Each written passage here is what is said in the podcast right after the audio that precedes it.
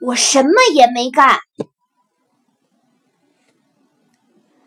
当时我站在公共汽车的站牌处。那天朋友们先回去了，只有我自己在。地点是青森县三户郡三户町，我们学校门前的公共汽车站。战争虽然结束了，可是我们母子疏散在那里，无法回到东京。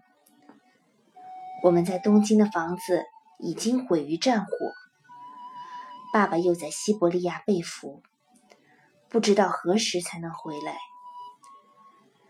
但即便这样，我还是很活泼，每天都蹦蹦跳跳的。所谓的晴天霹雳，大概就是指这种事吧。我正默默地站在那里等公共汽车。突然间，一扇足有一张榻榻米大的玻璃门从天而降，砸向我的脑袋。也许是我的运气好，我平时总是东张西望，上看看下瞅瞅的，这时却偶然低着头向下看，只听哗啦哗啦啦数声巨响，玻璃门正砸中我的头。被我的身体撞碎。等我回过神来的时候，我头顶满是碎玻璃，自己则站在木头门框的正中间。汽车站后面是一家小药铺，二楼则是理发店。理发店的正门是一扇大玻璃门，正对着大路。这扇门也许是被风吹落了，掉了下来，向楼下砸来。正好我站在那里，就发生了这种事。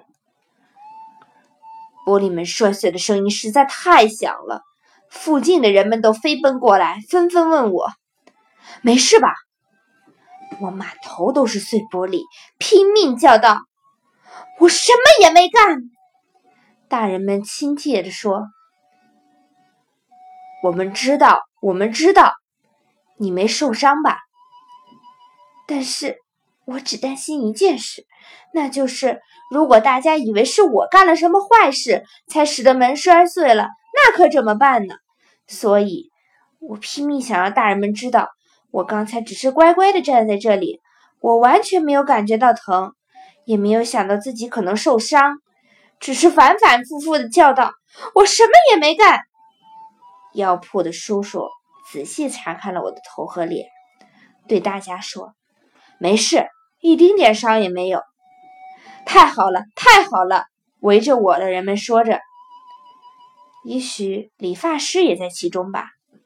可是我还是一个劲儿的叫着：“我什么也没干。”这时，终于有一个人说道：“哦，你什么也没干，我们都看见了，门是自己从上面掉下来的。”听了这话。我终于放下心来，从碎玻璃堆里拔出脚来。幸运的是，我丝毫没有受伤，连一点擦伤也没有。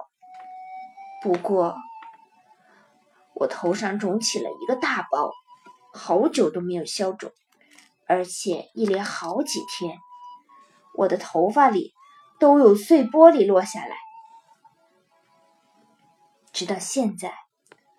每当我想起自己被围在大人们中间，一个劲儿的诉说我什么也没干的情景，还会觉得自己好可怜。可是，了解我童年的人一定会这么说：那当然了，在这件事里，他确实好不容易什么也没干，当然要说清楚了。因为大多数情况下，他还是干了什么坏事啦。